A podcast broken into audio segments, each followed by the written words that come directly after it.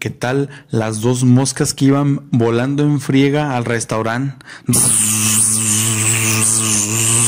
Iban en friega, volando ahí. Llegan al restaurante, se sientan.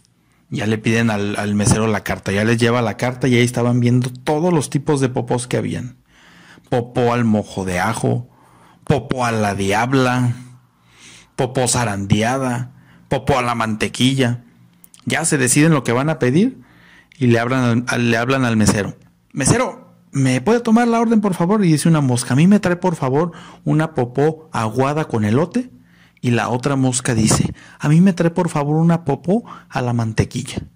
Ya se va el mesero, les trae sus platos de popó, cada quien estaban comiendo y en eso, en, eso, en una de las mosquitas se escucha. Y le dice a la otra, y no seas cochina, estamos comiendo. Viejo, viejo, viejo, ¿qué crees, viejo?